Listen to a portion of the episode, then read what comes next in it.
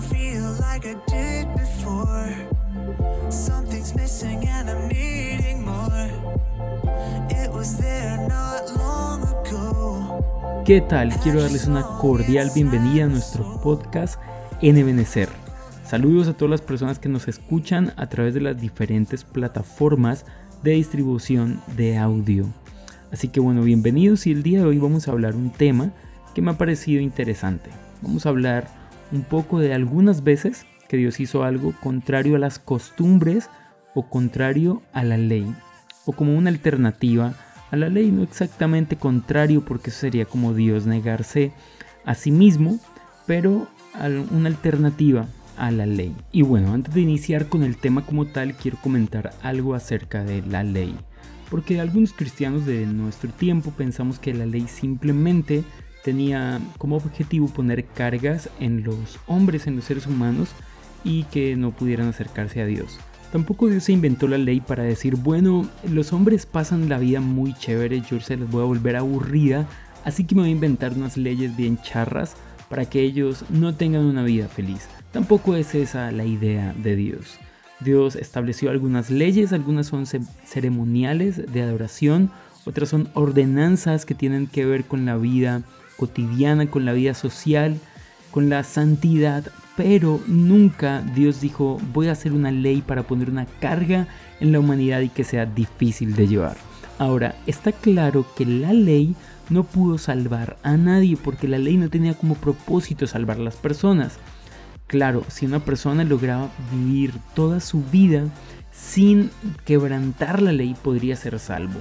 Pero nosotros pecamos desde que somos muy pequeños. Así que es imposible para cualquier persona lograr tener conciencia durante toda su existencia de que está quebrantando la ley de Dios y nunca pecar. Por lo tanto, la ley no tiene entonces el propósito directo de salvar la humanidad, pero sí tiene un propósito interesante y algunas cosas muy interesantes que encontramos dentro del propósito que tiene la ley tienen que ver con el enseñarle al hombre, por ejemplo, el carácter de Dios, mostrarle al hombre cómo es Dios, pero también de separar a su pueblo. Dios a través de la ley busca separar a su pueblo de las costumbres de otras naciones. Otras naciones tenían costumbres y tenían rituales de adoración y cultos de adoración a dioses paganos.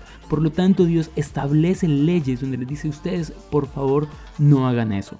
Pero también hay leyes acerca de la salud, por ejemplo, leyes que tienen que ver con qué animales pueden comer, con qué alimentos pueden comer el pueblo judío. Y Dios lo que está haciendo no es poniendo cargas aburridas a las personas, sino enseñándoles una forma de tener una muy buena vida. Pero sobre todo nosotros podemos encontrar que la ley hace al hombre consciente de su pecado. Es decir, si no existiera la ley nadie sabría lo que es pecado. Pero como la ley existe, nosotros sabemos que quebrantamos una ley que Dios escribió o en nuestro corazón o que Dios escribió en unas tablas, pero que Dios escribió una ley y nosotros la quebrantamos. Así que la ley nos ayuda a tener conciencia de nuestro pecado y por lo tanto acercarnos a Dios para ser salvos por la gracia a través de la muerte de Jesucristo. Así que habiendo aclarado un poco esto, vamos a hablar de algunas ocasiones, pero vamos a nombrar solamente dos ocasiones en que Dios hizo algo diferente a lo común o una alternativa a la ley. Lo primero de lo que quiero hablar es del caso de Esaú y Jacob. Los dos hermanos, hijos de Isaac, desde el vientre de su madre estaban peleando, estaban contendiendo, pero antes de nacer, antes de ellos salir a la tierra, Dios da una palabra. Y esto está en el libro de Génesis capítulo 25, versículo 23. Y lo que Dios dice allí me parece interesante porque los niños no han nacido, los niños no han hecho absolutamente nada todavía, pero Dios ya ha dicho algo. Y Rebeca, que es la mamá de estos dos chicos, está toda triste o más bien aburrida porque ellos están peleando dentro del vientre y están así súper agitados. Entonces ella dice, no, esto está muy charro, si así va a ser toda la vida, yo prefiero ni siquiera vivir. Dios le dice, mira, hay dos naciones dentro de ti y dos pueblos y estos serán divididos desde tus entrañas un pueblo será más fuerte que el otro pueblo. Y aquí es donde viene lo inusual. y el mayor servirá al menor. Ahora, ¿por qué Dios dice esto? El mayor servirá al menor si normalmente lo que sucediera era todo lo contrario. El mayor tenía todos los privilegios, el mayor tenía doble herencia, el mayor tenía sacerdocio, el mayor tenía gobierno sobre los otros. Pero aquí simplemente Dios dice, el mayor servirá al menor.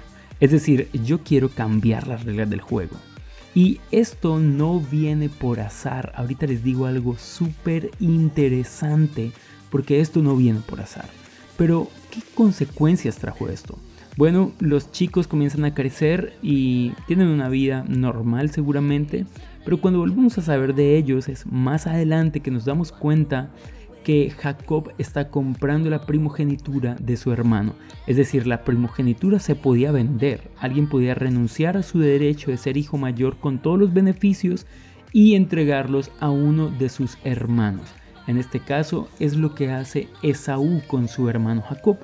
Así que Jacob tiene el primer lugar, Jacob tiene lo más importante de su familia, pero su hermano empieza a crecer con rencor hacia él, porque el asunto es que Jacob sí tiene el primer puesto, pero porque un día negoció la primogenitura, ya lo dije hace un momento, su hermano tenía hambre y Jacob le dijo, mira, este plato de comida está súper rico, te lo doy si tú me dejas ser el mayor.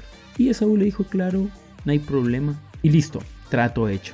De ahí para allá comienza toda la guerra o toda la lucha entre estos dos y luego hay un tema de reconciliación bien interesante. Pero quiero que sepan que este no es el único caso donde Dios cambia de lugar al mayor con el menor. Otro caso interesante está en el mismo libro de Génesis capítulo 48 y es cuando Jacob va a ungir a sus nietos, que son hijos de José, y aquí hay otro dato súper interesante. Las doce tribus no son los todos los doce hijos de Jacob, son diez hijos de Jacob y dos nietos de Jacob. O sea, José no tiene parte en la tribu y Leví es una tribu, pero no es contada como tribu porque no tiene heredad. Si me hago entender, entonces son 10 tribus de los hijos más dos que son nietos, porque Jacob le dice a José, mira, estos dos niños no van a ser tus hijos, de ahora en adelante serán mis hijos, y los que tengas de ahora en adelante son tuyos, pero estos dos son míos. Ahora, eso no era una broma. Ahora, en nuestro contexto, los abuelos a veces dicen, ah, este niño es mío, que yo no sé qué. Pero eso es broma. Jacob no estaba bromeando y no quedó como una broma.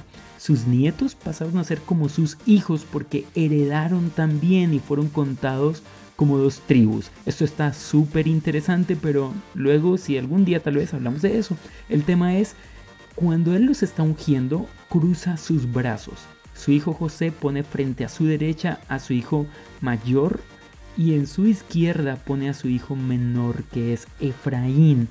Y entonces Jacob decide cruzar sus brazos y bendice con su derecha a Efraín y con su izquierda a Manasés. Y José le dice, oye padre, no, no es así como lo tienes que hacer. Y se disgustó. Pero su padre dice, no, es así como yo lo voy a hacer porque así fue como Dios lo hizo conmigo. Y esto me parece interesante. Una alternativa a lo que ya se venía haciendo normalmente y que incluso José esperaba que se hiciera de esa forma. Pero ojo con esto, porque tampoco fue la segunda, la única vez que esto sucedió, es decir, no pasó nada más dos veces. Jesucristo es conocido como el primogénito de la creación. El libro de Romanos capítulo 8, por ejemplo, lo dice, pero muchos textos bíblicos muestran a Jesús como el primogénito de la creación, es decir, como el hermano mayor. Pero ¿sabes qué sucedió en la cruz del Calvario? Que el hermano mayor tomó el lugar nuestro, porque el hermano mayor no pecó, Jesús vivió como un hombre y fue tentado en todo, absolutamente en todo, pero no se halló pecado en él. Así que Jesús vivió sin mancha, pero su muerte fue pagando el precio de nuestra rebelión, de nuestra maldad. Es decir, otra vez el hijo mayor toma el lugar del menor, en este caso pagando nuestros pecados, y los menores tomamos el lugar de Jesús, es decir, siendo justificados interesante, súper interesante. ¿Qué sucede en esta primera vez o en esta vez que encuentro que Dios hace algo diferente a lo común o a lo que Él había establecido como normal? Encuentro que Dios establece una alternativa desde muchísimos años atrás para que nosotros seamos salvos. Dios está diciendo, usualmente todos lo hacen así, pero yo tengo una forma diferente de hacerlo. Y es que algún día el mayor de toda la creación va a tomar el lugar del menor y morirá como un pecador. Y el menor va a tomar el lugar del mayor. Eso me suena interesante. Vamos a ver ahora el segundo momento, la segunda ocasión en que Dios da una alternativa diferente a la ley. Y pilas con lo que viene, préstenle muchísima atención porque esto está brutal. Que día que lo estaba pensando dije, wow, esto está brutal. Levítico capítulo 20 versículo 10 dice así, si un hombre comete adulterio con la mujer de otro hombre, el adúltero y la adúltera ciertamente han de morir. Les resumo esta ley en un lenguaje entendible. Si un hombre se acuesta con la mujer de su prójimo, con la esposa de su vecino, los dos tienen que morir. Básicamente es lo que está diciendo. Que mueran los dos porque así lo dijo Dios. Pero no sé si lo recuerdas que hay un rey de la Biblia, conocido como el rey conforme al corazón de Dios. Estoy hablando del rey David. El rey David un día está en su casa y está tranquilo, no fue a la batalla ese día, aunque están en tiempo de guerras, pero David decide quedarse en su casa.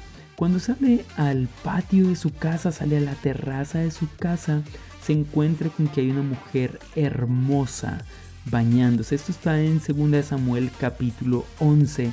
Y esta mujer está hermosa bañándose en su casa y está en su patio seguramente desnuda. El rey David dice, wow, pero qué mujer más despampanante, tráiganla aquí por favor. Tienen relaciones sexuales los dos y entonces un tiempo después esta mujer viene y le dice, hey rey David, con que no sabes lo siguiente, estoy esperando un bebé. Así que el rey David se preocupa y trata de que el esposo de esta mujer esté con ella, pero este hombre es un guerrero tremendo y no puede quitar su mirada y su corazón de la batalla, así que se va a guerrear. Y David con él mismo manda una carta donde le dice a su general, mira, haz que este hombre muera. Sí, ese hombre muere.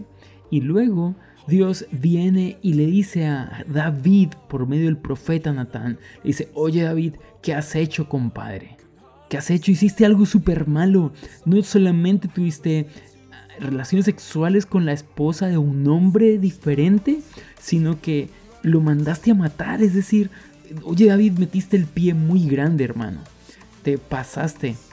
Y entonces David está súper arrepentido, se acongoja y le pide a Dios perdón. Pero lo que dice la ley no es que la persona se tenga que humillar ante Dios. Lo que dice la ley es simplemente el hombre y la mujer que hayan cometido adulterio tienen que morir. Es lo que dice la ley. Pero veamos qué hizo Dios en este caso que está brutal también. En el capítulo siguiente, es decir, en el capítulo 12 de Segunda de Samuel, Dios habla con un profeta que se llama Natán. Y le dice, mira Natán, habla con David porque él hizo cosas feas. Lo dije hace un momento. Así que Natán habla con David y le cuenta una historia y le dice, mira, tú eres este hombre infractor. Y Dios te manda a decir lo siguiente. Ahora quiero abrir un paréntesis. El que David y Betsabé no hayan muerto no quiere decir que Dios simplemente dejó sin castigo ese pecado. Hay dos castigos brutales aquí. Cierro el paréntesis. Y entonces Dios le dice, mira, el bebé que nació, el niño fruto de este adulterio, morirá. ¿Qué? ¿Cómo así que morirá el niño?